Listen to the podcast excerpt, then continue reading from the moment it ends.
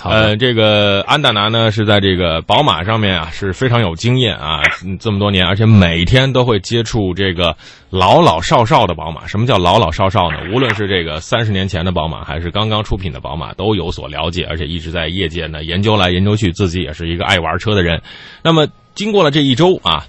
这个你经手的这些车当中遇到了哪些问题，是你觉得可以跟听众朋友去分享有共性的呢？呃，是这样，现在这个车型，我个人觉得就是目前的，就是呃毛病或者问题的话呢，可能不一但是说这种整体的这种个人的感觉是比较强烈的嗯啊。比如说现在呃很多呃我们这个听众朋友或者说我们的用户啊，嗯都会针对于现在呃这个车的状况有一些不同的一些感受，嗯比如说呃女士开车对吧，或者说男士开车，嗯它是不一样的。嗯呃，嗯然后在这个操控方面的话呢，比如说我们这种人机的互动的这种方面的这种这种呃，可能有一些调整。比如说我们驾驶一同同样的一款三系，对吧？嗯然后呢，不同的车呢，驾驶的时候它的一些这种呃，在我们的比如说反馈响应方面是不一样的。嗯，所以很多人不理解这个为什么是有这个问题发生。啊，后来呢，经过一段时间的驾驶，我发现这个车辆的和我们驾驶员之间这种是有互动的。就是人机的互动，并不是说电子产品的互动，而是机械部件和你人的一种互动，对吗？对对对，它实际上是通过电子元器件记录一些呃各种的信号，来通过这个信号来知道我们驾驶员的一些驾驶习惯，然后通过驾驶习惯来改变车辆的这个行驶状况。嗯，嗯，好，这个有有什么例子吗？呃，原来最早的时候，我记得有一款那个一呃一八一八五的 Z 四吧，有一款是老款、老款的，嗯一个朋友开，然后呢，他借给他另外一个女女朋友开，开了大概一个半月，嗯然后回来之后呢，他就发现这个车就是越来越肉，嗯，没劲儿，没劲儿然后提，速也提不上来，嗯嗯啊，然后呢，方向盘的那种回馈呢也不是特别直接，嗯然后他就到我们店里边去检查，然后发现各个指标是正常的。嗯后来呢，呃，他说那这个车怎么突然就这样了？然后后来我们就给他建议说，要不然你自己再驾驶一段时间，然后你再看看它有没有变化。嗯就他开了大概二十多天的时候，发现这个车的状况哎有所改善，然后开回来两个了月以后呢，嗯这个车的哎这个互动性非常好，然后变到跟他原来那个状态一样了。嗯，这个原因就是说，呃，如同呃一一个车就相当于一个这个带学习的计算机啊，它根据你的加油和刹车的频率和力道来调整自身的状态，来适对应对你对的对驾驶风格。那如果你换一个人啊，你的这个力道和这个这个频率没有像原来车主那个那个原因啊那个样态的话，他又要嗯自学习，是这样的吗？对对对，因为现在的很多的车型它已经配备了原厂的那个呃就是车载计算机，嗯实际上，计算机在呃，在你驾驶车辆的时候，它会模拟你的驾驶的一个状态，比如说行驶轨迹啊，然后刹车的力道，因为嗯刹车实际上它是靠 ABS 这个模块来控制的嘛，对吧？嗯然后呢，包括我们的防滑模块、DAC 模块控制，嗯呃，油门的响应，还有我们整个的方向盘的角度，嗯还有整个车的加速度，实际上都是跟计算机的控制有关系。嗯，也就是说，我们在驾驶车辆的时候，实际上是计算机帮助你驾驶，对吧？嗯嗯。好，我们来听回答听众朋友的问题啊！这位朋友这很快就发来了啊！听众朋友，今天前面十几分钟呢是宝马专修啊，听众朋友可以把你在驾驶或者使用宝马汽车的任何问题，通过我们的微信公众平台“都市车天下”发送过来，我们就会请呃安达拿给你做一个解答。来，阳光看看第一个问题，哎，这位听众朋友想问这个阿岩想问啊，这个宝马七四零 Li 加速了之后跳档是为什么？他没有说这个频率次数。嗯嗯嗯，呃，简单分析一下啊，如果是一款七四零的话呢，我猜这个朋友说的应该是新款的 F 零二款的呃七系，嗯而不是老款的八缸的一六六或者一六五的七系啊。我理论上我觉得是这样的，因为呃这款车呢，这个变速箱跳档呢是一个通病，呃很多很多也客户反映就是说，呃一台车正常驾驶，突然的就失去动力了，嗯然后呢就只能是靠背停车啊，有嗯这么一个现象。嗯这是一个就是跳档的一个一个现象。还有就是说呢，我在驾驶过程中突然驾正常驾驶，什么都没有这个预兆的时候，咣当跳出一个灯来，嗯，写着变速箱紧急故障啊，请小心驾驶。对对对对对，哎嗯，这几种现象呢，都是变速箱内部的控制部分出问题了。所以说呢，建议的话呢，检查一下变速箱的阀体控制部分啊，还有这个我们的变速箱的控制电脑。嗯嗯，控制电脑的问题，嗯，那控制电脑的这个概率多，还是说是阀体的概率多呢？呃，我个人觉得法体的概率比较高。嗯，法体的概率比较高。好，对来对对对，嗯，好，来看这个问题啊。呃，二零一七款宝马三幺八 Li 发动机抖动厉害吗？这个可能是想入手啊、这个嗯，看网上评论说投诉比较多啊。一点五 T 三缸发动机，这个三缸发动机这个跟原来不一样了。来，呃，呃您说这个现象呢，因为我们很少遇到，就是目前这个这个现象，因为这个车可能是比较新啊。嗯但是说抖动这个情况呢，我个人认为的话，应该是呃，根据车辆的状况，应该是有一个评估。比如说抖动非常严重，对吧？两个启动的时候，是吧？嗯这是一种现象。另外就是说呢，它正常的抖动或者正常的声音，好多人会说，哎，这个车怎么两场启动之后会有哒哒哒的声音，对吧？嗯这嗯个哒哒的声音呢，有的时候它是正常现象，并不是车真的有问题了。嗯啊，所以这个这个情况不能单纯说一个怠速抖或者一个车辆抖就来判断这个车有没有问题。嗯，好的，单纯的抖啊，抖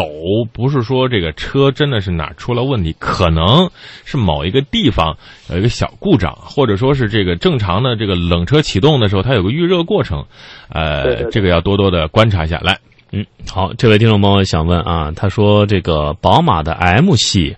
和其他型号的宝马车型在保养上有没有什么特别需要注意的？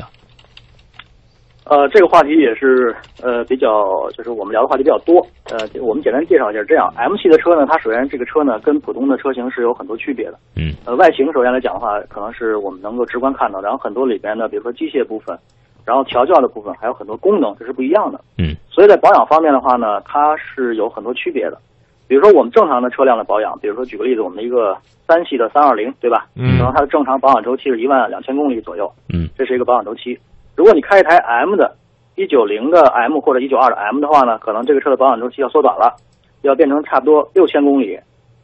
这个范围、嗯啊，或者是在上一代的 M，比如说一四六啊，或者是一六十的 M 的话，可能它的保养周期相应的会往前提前嗯啊，包括差速器油、呃变速箱油，嗯，然后呢相应的一些呃调教的东西可能是不一样的。嗯嗯，好，根据每个车的情况不一样，而且毛 M 呢是一个性能车啊，嗯就和普通的这个家用车啊是又有一些不同了。来，这个问题，对对对这这个问题啊，我是宝马 X 五，使用的是二五五五五幺九马牌轮胎，后轮胎内侧有磨磨损啊，想除了做动平衡之外，我想拆除轮胎左右调换，不动轮毂。呃，到店里咨询说不可以，只能换胎，觉得特浪费。我能这样做吗？另外，这个内侧磨损特厉害，呃，是咋回事儿？啊，那就我们先分两步解释这个问题。第一个来说，可不可以这么做？嗯呃，理论上说的话呢，在市区驾驶的车辆呢是可以来进行轮胎调换的，嗯这是完全可以的。呃，至于四 S 店跟你说不可以，是因为他们有一个相应的一些所谓的规定啊，嗯但这个规定跟我们驾驶员没有关系。嗯呃，首先的话可以调换，调换之后的话呢，我们需要通过呃我们做动平衡呃和这个四轮定位来调整我们整个的后轮的悬挂的数据嗯啊、呃这样的话呢，来再观测一下我们这个轮胎磨损状况。如果说数据是对的，但是轮胎同样的相应的这个调换完了以后的内侧会磨损，那证明现在这台车的后悬挂出现了异常，嗯需要更换相应的配件，然后来解决这个问题。嗯嗯，来啊看所以我觉得这是可以的。嗯嗯，啊，好像他还有第二个这个小问题是吗？嗯，呃呃，第二个问题就是说，关于这个这个为什么会这个后胎的内侧磨损偏磨特厉？嗯，偏磨，嗯嗯对，啊，偏磨的话呢，一般情况下是我们后轮的倾角发生了变化，还有就是我们的束角发生变化。这个变化呢，可能来自于我们在驾驶过程中的一些坑洞或者一些颠簸路面啊，或者是我们不正常驾驶，嗯呃，造成的一些状况。所以说呢，按照宝马的标准呢，差不多我们六个月左右啊到十二个月要检查一次我们的四轮定位系统，嗯也是因为我们的数据可能会有变化，需要去校正。嗯所以说呢，出现这个情况的话呢，是因为你长时间没有做四轮定位数据的校正，嗯，导致了内侧轮胎的偏磨。啊，嗯还有就是你不正常的驾驶，比如说我们去赛道啊，或者去跑一些山路啊，啊，在拐弯的过程中啊，后轮的这个呃倾角扩大的时候，可能会造成磨损，但是这需要长期的驾驶啊。嗯嗯嗯，好，看来这是保养的观念和用车的习惯的问题啊。嗯还有刚才这位呃，想刚第一个问题问那个七四零 L 二加速跳档这个听众朋友啊，他还想补一句，他说四 S 店对他说呀，这个跳档啊要换这个波箱啊，要不要换？他可能比较纠结。呃，我是这么认为的，因为变速箱更换总成呢，实际上是比较浪费的一件事，因为本身它变速箱跟发动机一样，它有很多个嗯相应的部件组成的，对吧？对，呃，四 S 店呢，因为它有几很多原因造成了它就是给你这么一个答复，因为它首先要它挣保证它钱的嘛维修，哎，品质啊，然后他跟你说我们要保证品质，我们要保嗯证我们整个维修的这个效果，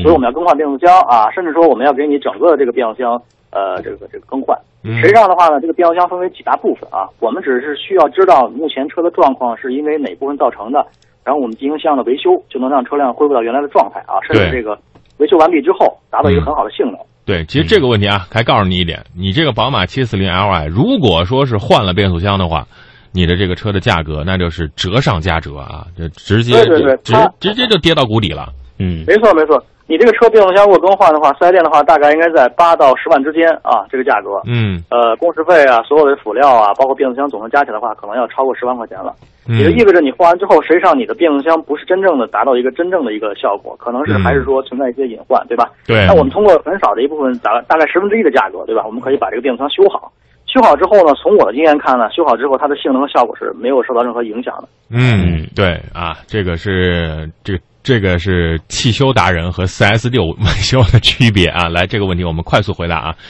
宝马5 2 5 L 豪华 2.0T 发动机两万公里正常行驶需要换火花塞吗？呃，它行驶两万公里是吗？嗯，